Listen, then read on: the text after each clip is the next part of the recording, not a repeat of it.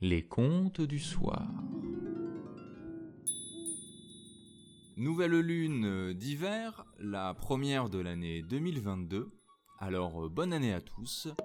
Nous continuons aujourd'hui notre série de contes consacrés à Paris.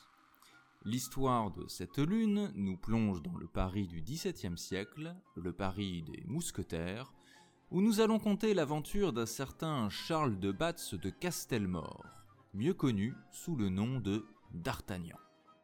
Sortez vos épées de leur fourreau, en garde, plongeons dans le Paris à l'aube de sa modernité. Hola, faquin, polisson, propre à rien, vas-tu continuer à t'amuser et fainéanter avec ces vauriens, tandis que les poulets attendent leur broche je t'apprendrai, moi, à faire le capitaine, quand je te paie pour faire le tournebroche. Ce monologue était adressé en effet au jeune tournebroche Jeannot, dit Frimousset, par César Loupiac, propriétaire de l'hostellerie de La Piborgne, 6 rue de Pied de Biche, tout auprès du chemin de Vaugirard. César Loupiac ne ménageait pas sa peine. Il le prouvait présentement en ponctuant sa harangue à son jeune commis à grands coups de pied placés au bon endroit. L'aubergiste de la Piborne était veuf, gascon braillard et intéressé, au demeurant le meilleur homme du monde.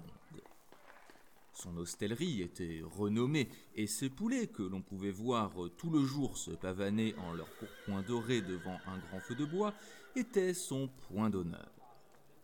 Aussi son indignation était-elle bien compréhensible de voir Frimoussé déserter la noble mission de faire tourner les broches au profit d'une bataille livrée à de jeunes garnements de son âge. Mais la désertion de Frimoussé n'était pas moins excusable.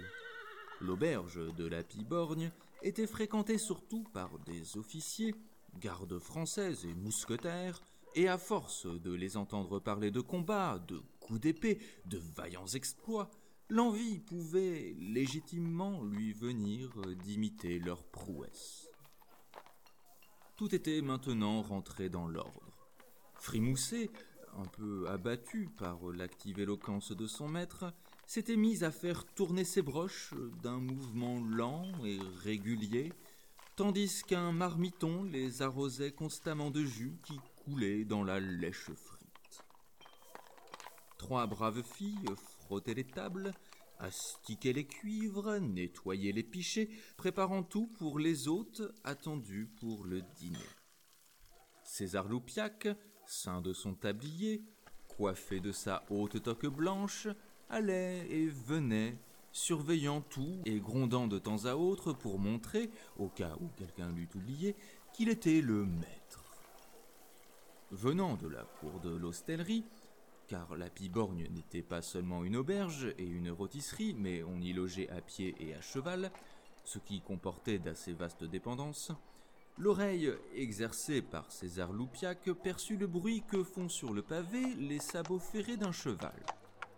Il se dirigea de ce côté juste à temps pour voir un cavalier descendre d'un bon bidet dont le garçon d'écurie tenait la bride. Ce cavalier était tout jeune, c'est à peine s'il avait vingt ans. Malgré son habit râpé et son équipage poussiéreux, il avait fière mine.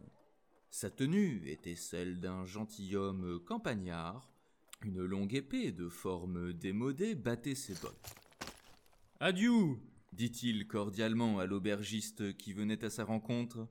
Adieu répondit César Loupiac, heureux de saluer un compatriote, mais en même temps inquiet à la pensée que le dit compatriote ne devait certainement pas avoir la bourse bien garnie.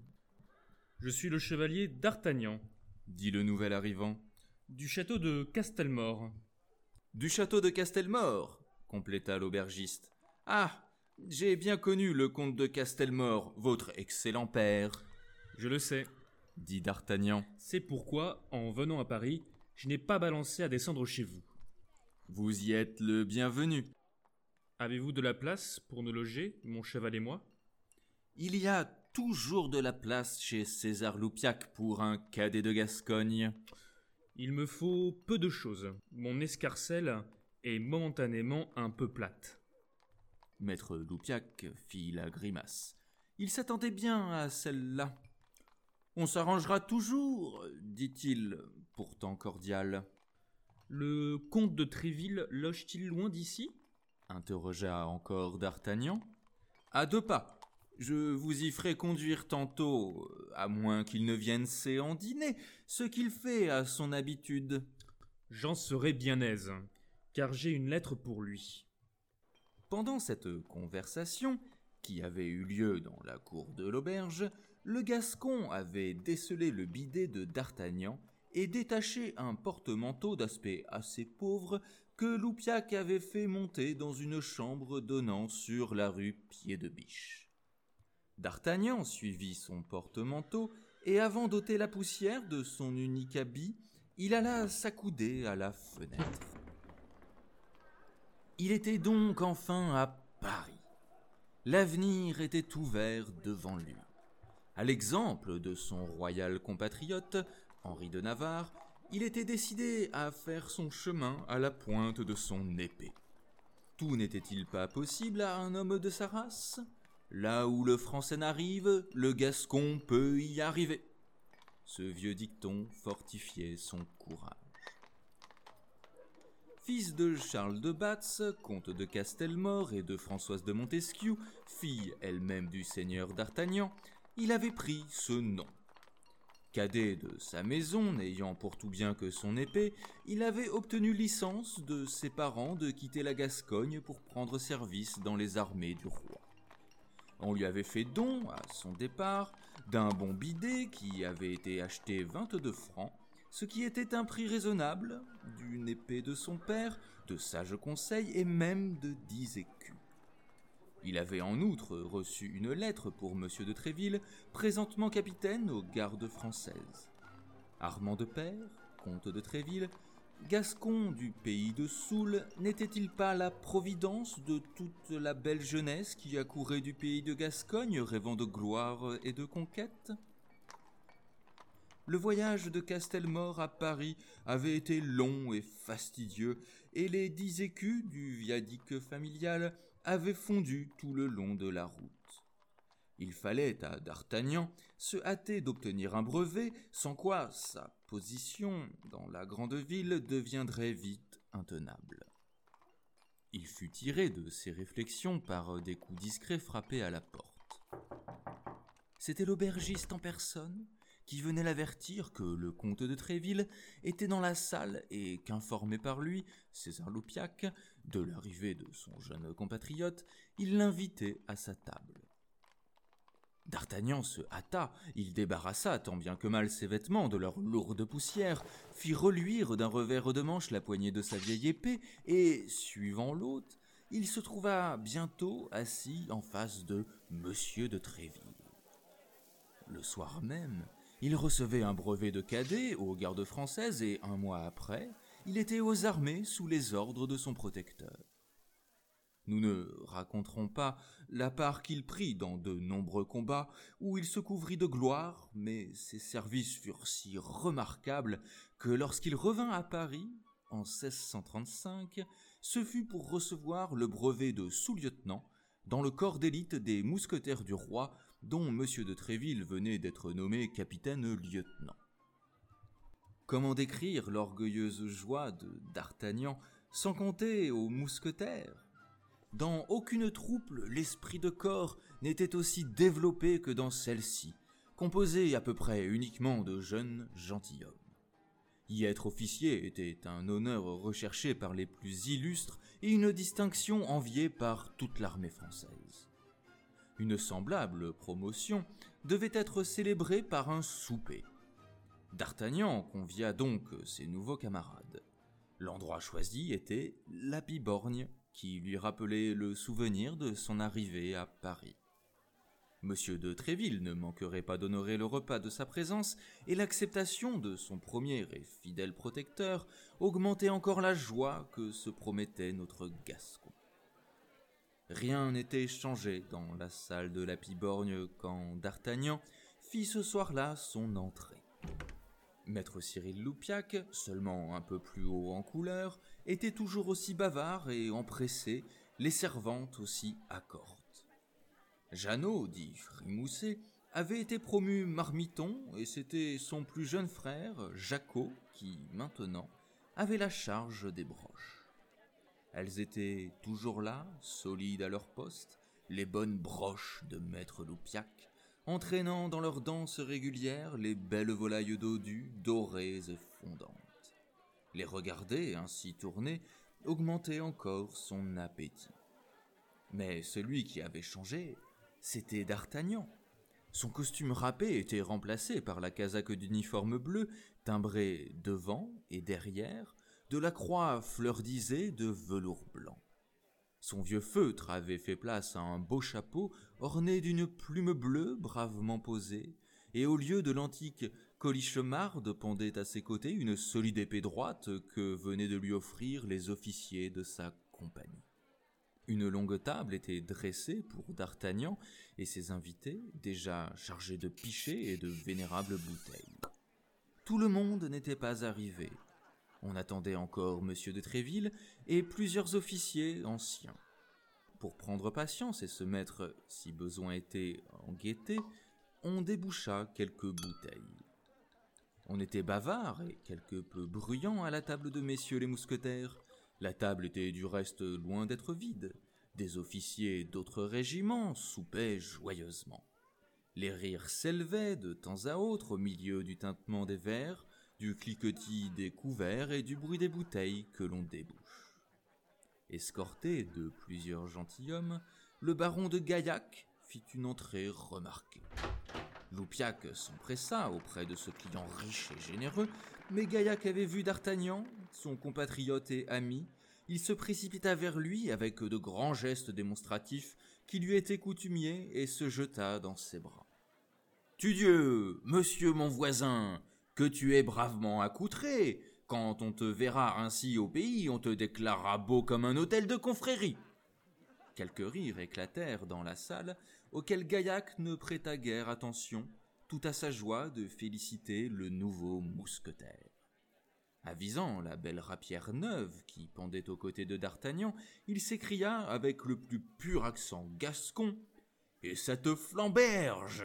Elle est, ma foi, toute neuve. Ah. On fait bien les choses dans la compagnie des mousquetaires du roi. Oui, dit D'Artagnan, fier de sa rapière comme d'un jouet nouveau. Elle est belle. C'est une lame de Tolède. Pour la faire admirer à Gaillac, il la tira du fourreau et il ajouta Il vaut mieux être percé d'une épée luisante hein, que d'une épée rouillée. À la table voisine, un officier de chevaux légers soupait avec une dame. Il se pencha, comme pour voir, lui aussi, l'épée que l'on admirait, et d'un ton détaché. Elle est belle, oui, mais est-elle résistante? Elle n'a pas fait ses preuves. D'Artagnan, à ces mots, bondit. Pas fait ses preuves? Que voulez-vous insinuer, monsieur? Le chevau léger eut un petit ricanement. Je n'insinue jamais. Je dis et je répète que cette épée n'a pas fait ses preuves. Je prétends, répliqua D'Artagnan, qui blêmissait de colère, qu'au bout de mon bras, il n'y a pas de lame meilleure que celle-ci. J'en connais une qui lui est supérieure, la mienne. C'est une lame allemande qui n'en craint aucune, même celle d'un mousquetaire. Cette fois c'en était trop. L'épée haute, le gascon s'avançait, le chevau léger mit flamberge au vent. En un tour de main, le milieu de la salle avait été débarrassé des tables.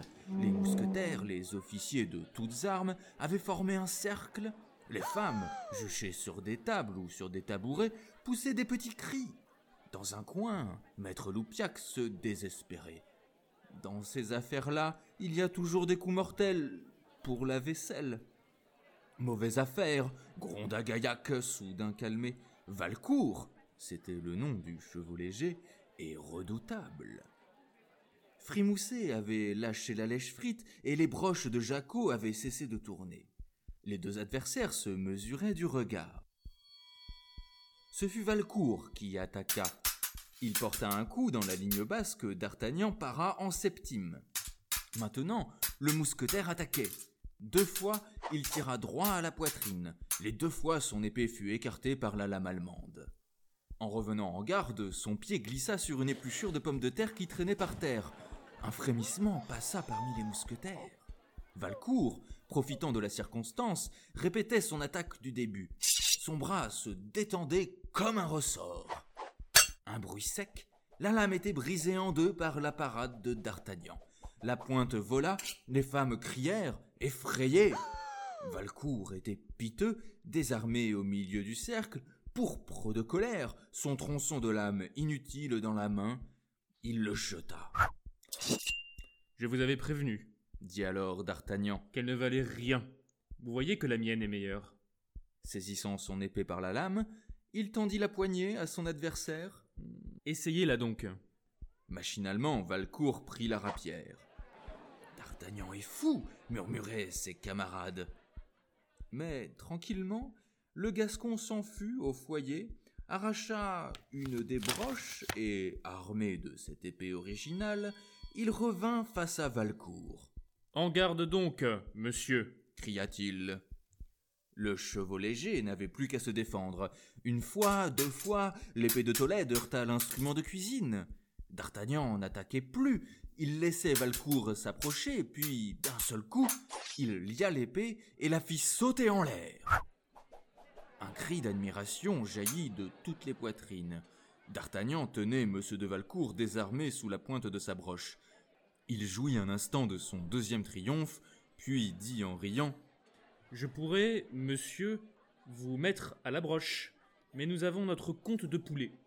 Puis, ramassant sa rapière, Si l'épée que m'ont offerte mes amis n'a pas ce soir fait ses preuves, la faute en est à vous. Tout ce que je puis faire pour vous consoler, c'est de vous offrir la broche de Maître Loupiac, en souvenir de cette agréable soirée. Tandis que, rongeant son frein, le chevau léger retournait à sa table, D'Artagnan allait vers les mousquetaires. Il se heurta à M. de Tréville, qui était rentré pendant l'affaire et qui se tenait debout, l'air courroucé. Monsieur d'Artagnan, dit-il, vous avez contrevenu aux ordres du roi en vous battant en duel et au règlement des mousquetaires en croisant le fer sans ma permission. Je vous mets donc aux arrêts. Puis soudain, jovial, il embrassa son vaillant protégé. Mais pour avoir bien défendu l'honneur des mousquetaires, je vous embrasse au nom de la compagnie. César Loupiac, pendant ce temps, donnait un maître coup de pied dans le postérieur de Jacot pour avoir arrêté ses broches et gratifié d'un soufflet le jeune frimoussé qui avait déserté la lèche-frie. Un pour tous et tous pour un. Telle est notre devise. Prochain épisode le 20 janvier. Pour le dernier épisode consacré au comte de Paris, nous écouterons l'histoire du premier Talon Rouge.